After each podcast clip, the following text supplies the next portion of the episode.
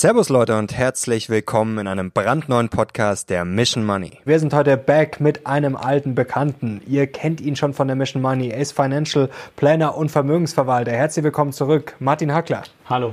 Martin, Servus. Heute wird's ein kurzes, knackiges Video, aber zu einem ja auch sehr kurzen und knackigen Thema. Und zwar haben wir uns zum letzten Mal getroffen äh, Mitte November und da haben wir über Immobilien gesprochen, haben wir schon öfters drüber gesprochen und da hast du ja eine steile These aufgestellt. Damit bist du jetzt auch äh, wahrlich nicht mehr alleine, sehen ja viele kritisch, aber du hast gesagt, der Immobilienmarkt kippt oder wird kippen. Und jetzt wollen wir ein kurzes Update dazu geben.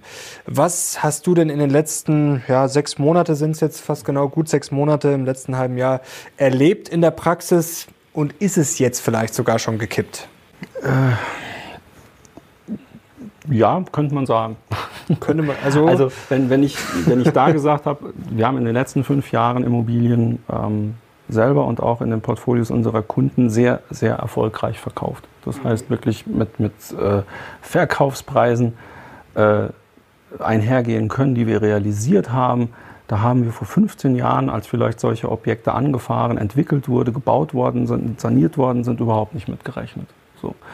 Also ging quasi über Nacht weg, sehr schnell weg. Wir hatten, wir hatten Umschlagszeiten zum Teil wirklich von, ähm, wir arbeiten da ja nicht mit, mit, mit Schaufenstermaklern zusammen, sondern unsere Partner machen das wirklich sehr äh, wertig, sehr seriös, haben Bestandskunden, die eventuell etwas suchen und zum Teil in der Spitze war das ein Angebot innerhalb von fünf Tagen, war der Notartermin vereinbart. Manchmal kam noch einer um der Ecke, der sich beschwert hatte, dass er nicht gefragt worden wäre. Der sagte, ich biete 50.000 mehr oder was auch immer. Ähm, das ist so nicht mehr, was ich einschränkend sagen muss, bevor ich sage, wo man sagen könnte, dass es gekippt ist, ist, wenn es wirklich jetzt taufrische Objekte sind, wo ich keinen Investitionsstau habe, die auf einem sehr hohen Ausbaustandard sind, die in einer sehr, sehr guten Lage sind, sei es jetzt in München, Hamburg, Berlin, Leipzig, Köln, das sind immer noch Objekte, da findet der Topf seinen Deckel. Ja? Gerade wenn es dann für Eigennutzer geht, ähm, die sind dann nach wie vor auch bereit, wirklich sehr, sehr gute Preise zu zahlen, aber das Gesamtpaket als solches ist natürlich für den Käufer teurer geworden, weil wenn ich äh, am günstigsten Zeitpunkt vielleicht wirklich für einen, für einen Käufer bester Bonität irgendwo 0,6, 0,8 Prozent Zinsen in der Finanzierung festgeschrieben für zehn Jahre hatte, bin ich jetzt beim Dreifachen. Mhm. Ja? So, ähm, das heißt, da die, die Spitzenpreise zum Teil sehen wir die nicht mehr. Ähm, Gleichwohl sehen wir aber auch, dass an den Top-Standorten neue Objekte für Preise angeboten werden und offenbar auch umgesetzt werden, wo ich tief Luft hole zum Teil. Ja, also, aber die Nachfrage ist mal im Moment noch da, aber auch da äh, habe ich mir sagen lassen, fluppt das im Verkauf nicht mehr so, wie es noch vor einem Jahr der Fall war. Also man liest jetzt sehr viel, die Makler ja, verzweifeln schon, kommt natürlich immer darauf an, du hast es gerade gut erklärt, ja. wo bin ich? Man kann nicht immer jede Stadt oder Region genau. miteinander vergleichen, aber ja, fallen jetzt die Preise? Also der Boom ist wahrscheinlich vorbei, oder? Das kann man sagen. Ja, definiere Boom. Also wenn, wenn ich jetzt die jetzige Situation damit vergleiche, was wir vor fünf Jahren für eine Situation in der Preisbildung hatten, ist die immer noch super. Also jetzt zu verkaufen, wer darüber nachdenkt, ein Objekt zu veräußern, ähm, weil es passt für ihn strategisch, weil er aus der Spekulationsfrist raus ist, weil er flüssig werden will, weil er sicherer sich aufstellen möchte für die Zukunft, ist nach wie vor jetzt ein wirklich guter Zeitpunkt, über einen Verkauf nachzudenken. Aber ein Beispiel dazu, Makler suchen immer tolle Objekte. Meistens wollen die jetzt auf einmal eine Exklusivität von drei Monaten dafür haben, wo ich dann schon immer dem Kunden sage, boah, so schlecht ist die Hütte jetzt aber auch nicht, dass der so lange dafür braucht. Entweder er hat Kunden oder er hat keine. Ähm, das ist der eine Punkt. Wenn es jetzt aber darum geht, äh, selbst die Immobilienzeitung, also das Organ, was Interessensvertreter von Maklern, Bauträgern, Projektentwicklern ist. Auf einmal, der letzte Titel, glaube ich, letzte Woche war, das Projektentwicklerrisiko ist zurück. Ja, Projektentwickler oder ähm, Bauträger haben im Vergleich zu anderen Branchen in der Vergangenheit ein recht hohes Insolvenzrisiko gehabt. Und das kommt jetzt aus verschiedenen Gründen wieder. Und wenn man sich mit äh, Leuten unterhält, die jetzt wirklich Immobilien äh, nicht nur im Excel-Sheet, sondern tatsächlich an der Baustelle bewegen und äh, auch gucken, dass sowas dann fertig wird. Äh, da kommt immer häufiger die Aussage, es wurde noch nie so langsam, so schlecht und so teuer gebaut wie jetzt. Mhm. Ja. Das hängt einerseits damit zusammen, Stichwort Lieferketten. Dass gewisse Dinge einfach preislich nicht mehr zu kalkulieren sind. Ja, also das passieren regelmäßig zum Beispiel solche Anekdoten. Äh, dass äh, der Projektentwickler sagt, huh, ich habe ja gesagt, Preis ist freibleibend auf diverse Gewerke. Ich habe heute Morgen von einem Fensterbauer einen Anruf gekriegt, 22 Prozent Aufschlag. Kein Witz. Mhm. Ja, ähm, Sanitärinstallateure berichten dasselbe. Da geht es sogar noch so weit, dass die sagen, wir wissen überhaupt nicht, wann es das gibt. Ja, ich äh, selbst wollte zu Hause, das war aber vor der Ukraine-Krise schon, hatte immer schon mal so die Idee, ich möchte mich unabhängig von fossilen Brennstoffen machen. Das heißt, mit ein bisschen Photovoltaik und Solarthermie die ganze äh, Geschichte autark gestalten, vielleicht noch ein kleines E-Auto damit selber tanken können. Ähm, hat mir der Elektriker gesagt, als ich ihn im Februar anfragte, ja, können wir im April drüber reden. Da sage ich, oh, das geht aber schnell. Nein, nein, 2023. ähm, nicht nur wegen der Verfügbarkeit äh, der Rohstoffe oder der Bauteile, sondern Fachleute werden knapp. Das kennen wir auch von anderen Branchen. Ja. Also es kommt jetzt von allen Seiten, es klemmt hinten und vorne. Ähm, das führt genau wozu? Jetzt könnte man ja auch sagen, das äh, führt vielleicht dann zu weniger Angebot wiederum. Aber äh, du bist da besser drin, wenn man weiterdenkt. Also die Hypotheken sind gestiegen, wir haben jetzt das Fertigstellungsrisiko. Wird dann irgendwie alles teurer? Was, was, was kommt da auf uns zu? Tja, äh, das weiß ich nicht. Okay, ich also weiß nur, dass die Planungssicherheit im Vergleich zu vor vielleicht einem Jahr deutlich unsicherer geworden ist ja, oder deutlich geringer geworden ist. Ähm, wenn ich zum Beispiel von, von diesen Risiken spreche, wir haben da schon vor 15 Jahren mit jedem Kunden, der sich in so ein Objekt begeben hat, immer drüber gesprochen. Das heißt, wärst du in der Lage, eventuell auch zum Beispiel ein Fertigstellungsrisiko mal auszuhalten, dass sich das komplett verzögert. Nachschussrisiko hat man vielleicht bei, bei schlüsselfertigen Angeboten eher weniger gehabt, Nachschussrisiko als solches. Ähm, aber das sind alles Risiken, die sind einer Immobilie zu eigen und jetzt materialisieren sie sich. So.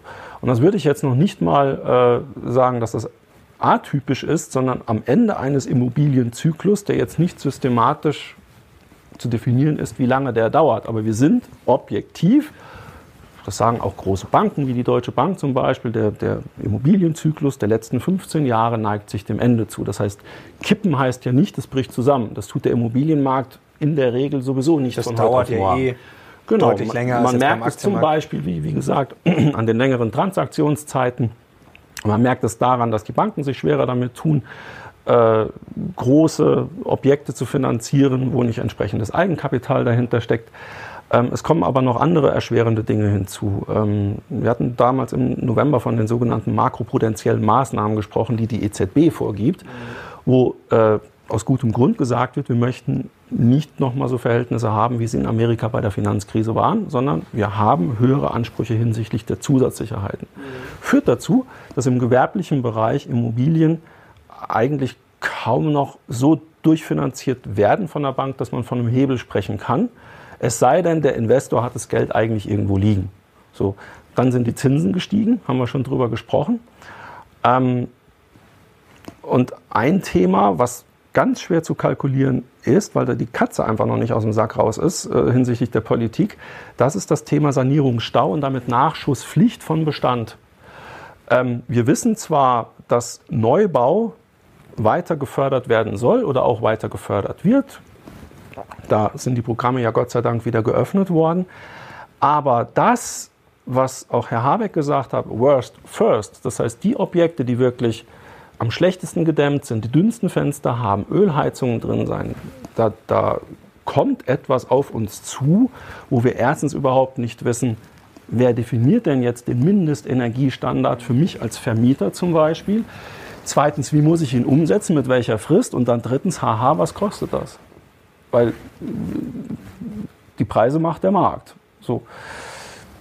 Die einzige Möglichkeit, um das irgendwo, und da muss was passieren und da wird was passieren.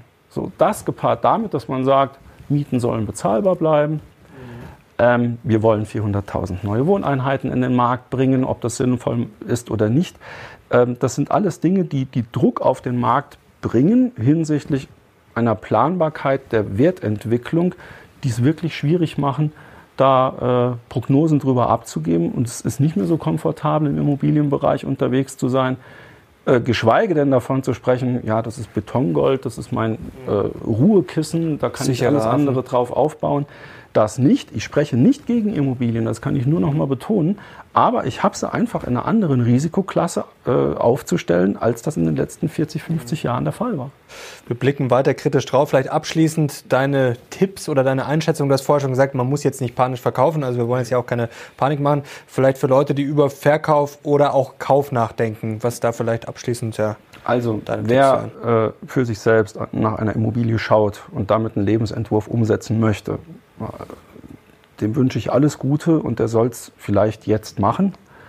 Ähm, gerade wenn er neu bauen möchte oder da ist etwas zu sanieren oder umzubauen, weil äh, mit einer großen Wahrscheinlichkeit wird es in den nächsten fünf Jahren nicht billiger. Mhm. Ähm, wer Bestand kaufen möchte aus Investitionsgründen, ich zitiere jetzt wirklich Profi-Investoren, äh, das heißt Immobilienfirmen, die sonst wirklich auch auf Einkaufstour noch bis letztes Jahr waren, die sagen, die Preise kennen ab sofort nur noch eine Richtung und die geht nicht nach oben. Wie schnell das fällt, also wir reden nicht von einem Zusammenbruch. So. Wer Objekte hat, die gut sind, die gut eingewertet sind, wiederhole ich mich, mal wirklich marktgängige Preise definieren lassen und Verkäufe sehr ernsthaft überdenken. Es gibt Alternativen, äh, haben wir auch schon drüber gesprochen, wie man sich alternativ aufstellen sollte, unserer Meinung nach. Und ähm, wer ansonsten äh, nicht weiß, wie er das Geld unterbringen soll, der sollte jetzt nicht aus Verlegenheit, weil er äh, Angst vor Liquidität und Inflation hat, äh, mit fliegenden Fahnen in irgendwelche Immobilien hineingehen. Also als Investment wäre ich jetzt sehr zurückhaltend. Und deine Meinung abschließend noch zu, ja, da gibt es ja mittlerweile viele, die auch auf Social Media nach dem Motto, ja, Immobilien kann man nichts falsch machen. Also das. Gibt es äh, noch? Echt? Ja, gibt es immer noch, klar. Ja. Also okay. gut, gibt auch sicherlich überall und immer Chancen. Ja. Das muss man auch nicht alles schlecht reden, aber Nochmal, auch, mit Vorsicht zu ja. genießen auf jeden Fall. Was heißt mit Vorsicht zu genießen? Ich würde das einfach mal hinterfragen äh, wollen. Man muss ja auch Verständnis für die Herrschaften haben, wenn die das gelernt haben und sie haben Immobilien im Angebot, sind dort Spezialisten und sonst alternativlos unterwegs, dann unterliegen sie auch einem gewissen Interessenskonflikt. Lassen wir mal so stehen. Ähm, das andere Thema ist, mich würde mal interessieren, wer da jetzt in den letzten vier, fünf Jahren äh, aus der Versenkung gekommen ist und sich als Spezialist aufruft, wie viel hat er schon praktisch tatsächlich umgesetzt und ist über die Buchwerte oder eine tolle Kennzahl in den Berechnungen ist ja auch die Eigenkapitalrentabilität. Ist da hinaus auch mal irgendwas realisiert worden, wo der Markt dann auch gezeigt hat, jawohl, das Haus ist genauso viel wert, wie es bei dir im Excel drin steht? Die Frage würde ich mir einfach mal stellen, ähm, ohne da auch nur ansatzweise über den Kollegen den Stab brechen zu wollen. Das lassen wir jetzt so stehen, halten das weiterhin im Blick. Ist ein sehr spannendes Thema, ist auch, glaube ich, ein Thema, was viele von euch bewegt, weil sicherlich einige Immobilien haben, vielleicht einige vorhaben zu investieren. Ja, auf jeden Fall ja, ein heißes Thema und ich bin sehr gespannt auf euer Feedback und sage vielen Dank, Martin, für die klaren Worte. Heute kurz und knackig. Danke dir. Tschüss.